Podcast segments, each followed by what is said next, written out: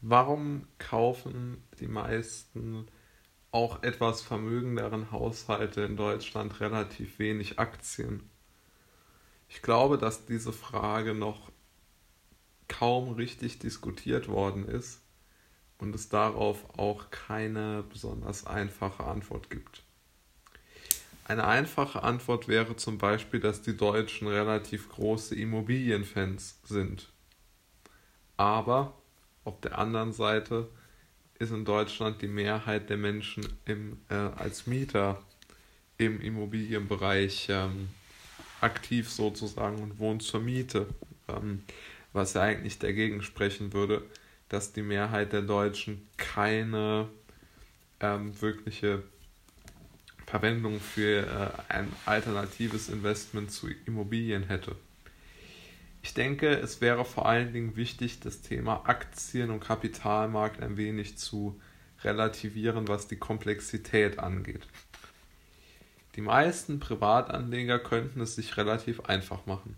Sie könnten einen sehr, sehr breiten ETF kaufen in monatlichen Ansparplänen und dort einfach den 20, 30 Jahre liegen lassen und zusehen, wie er über diesen langen Zeitraum attraktive Renditen von durchschnittlich über die letzten ähm, 30 Jahresperioden gerechnet immer mindestens 5% pro Jahr inflationsbereinigt betragen hat.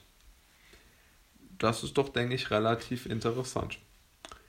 Vor allen Dingen im Vergleich zu Immobilien, die nur 0,5% pro Jahr an Gewinn machen, wenn man sich ähm, Perioden von 30 Jahren anschaut auch noch interessant zu der Thematik ist, dass mit höherem Kreditanteil, also geringerer Anzahlung, eine Immobilie immer schlechter rentiert als mit höherem Eigenkapital und geringeren äh, Krediten.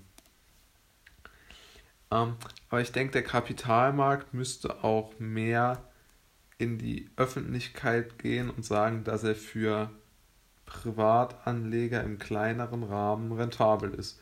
Beispielsweise ein Aktiensparplan auf einen breiten ETF, den MICI World, gibt es ja von verschiedenen Firmen, ähm, äh, vielleicht ein wenig ähm, weniger Amerika-lastig, sondern ähm, Amerika etwas untergewichtet. Aber ähm, das ist ja jetzt auch äh, völlig egal. Es geht ja jetzt erstmal darum, wie kann ich relativ einfach in Aktien einsteigen, wenn ich mich noch nicht intensiv damit beschäftigt habe und auch keine wirkliche Zeit habe, mich jetzt intensiv mit einzelnen Aktien zu beschäftigen, ähm, dann kann ich ja einfach den Gesamtmarkt kaufen, den bilden ja diese Fonds ab und dann sehr, sehr kostengünstig investieren. Was ich vor allen Dingen auch sehr äh, interessant finde, ist auch, dass man sogar mit dieser sehr einfachen Strategie meiner Meinung nach sogar besser fährt, wie wenn man jetzt ähm, großartig Einzeltitel ähm, herausnimmt und sich anschaut, ähm, wie groß, ähm, also welche Unternehmen sich jetzt verbessern werden, welche verschlechtern. Denn das sind immer Spekulationen und Mutmaßungen, die stimmen können, aber natürlich auch falsch sein können. Ich denke, man muss dort eher einen Mittelweg sich überlegen. Und ich denke, wenn man Geld über hat im Monat von seinem Gehalt oder was man sich halt ähm, einfach auch was man verdient, egal jetzt welches Einkommen, dann äh, sollte man doch äh, einen Teil davon zumindest im Kapitalmarkt äh, investieren. Und vor allen Dingen hat es ja, wenn man sich das mal überlegt, extrem geringe Einstiegsbarrieren.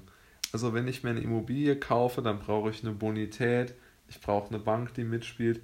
Ähm, ich, es ist extrem aufwendig zu kaufen, extrem aufwendig zu verkaufen. Ich muss mit Maklern mich rumärgern, mit Notaren, alle möglichen. Und beim Kapitalmarkt muss ich mir ein Depot einrichten, muss Geld dorthin überweisen, kann das äh, komplett automatisieren, kann einen, einen monatlichen, ähm, monatlichen Betrag auf mein Depot überweisen und kann es dann dort ganz sorgsam ähm, und ganz ähm, wirklich zu geringsten Kosten äh, in einen sehr breiten Index in, ähm, investieren, der aber langfristig sehr rentable und sehr interessante ähm, Renditen abwirft. was natürlich ein Gegenargument vieler Menschen ist, sind die Einbrüche der ähm, Aktienkurse, die natürlich gerade auch bei einem ETF sehr, sehr hoch ähm, sind und auch am höchsten, wenn der Markt crasht. Aber jetzt im letzten Finanzcrash hat man gesehen, dass schon ein halbes Jahr später die Verluste völlig aufgeholt waren, wohingegen ein Immobiliencrash, den es in Deutschland immer wieder gibt, zum Beispiel wir haben jetzt unser Lieblingsimmobilienort in Deutschland ist ja München, dort werden Häuser, Miethäuser und äh, also Mehrfamilienhäuser werden dort mit dem 40-fachen der zu erwartenden ähm, ähm, Jahresnetto-Kaltmiete verkauft. Normal wären so 25 bis 30-fache im normalen Markt. Im vernünftigen Markt, wo noch der Vermieter etwas verdient. Jetzt schauen wir uns nur mal an. In München sind von 1990 bis so 2007, 2008 sind die Immobilienpreise um 30% gefallen. Also Immobilienpreise können auch sinken und dann über einen sehr langen Zeitraum. Da brauche ich, wenn ich im Fallen, wenn ich ins fallende Messer dort kaufe, was natürlich richtig ist als Investor, dann muss ich sehr, sehr, sehr lange warten, was beim Immobilienkauf natürlich sowieso entscheidend ist, bis man die attraktive Rendite erzielt. Und ich glaube, ähm, im Aktienmarkt sind, glaube ich, auch die zu erwartenden Einbrüche etwas leichter für, das, für den Menschen zu ertragen als am Immobilienmarkt. Und deshalb glaube ich, dass das eine sehr gute Idee wäre, in den Kapitalmarkt zu investieren. Ich denke, dass sich das ähm, für sehr viele Bürger ereignen würde.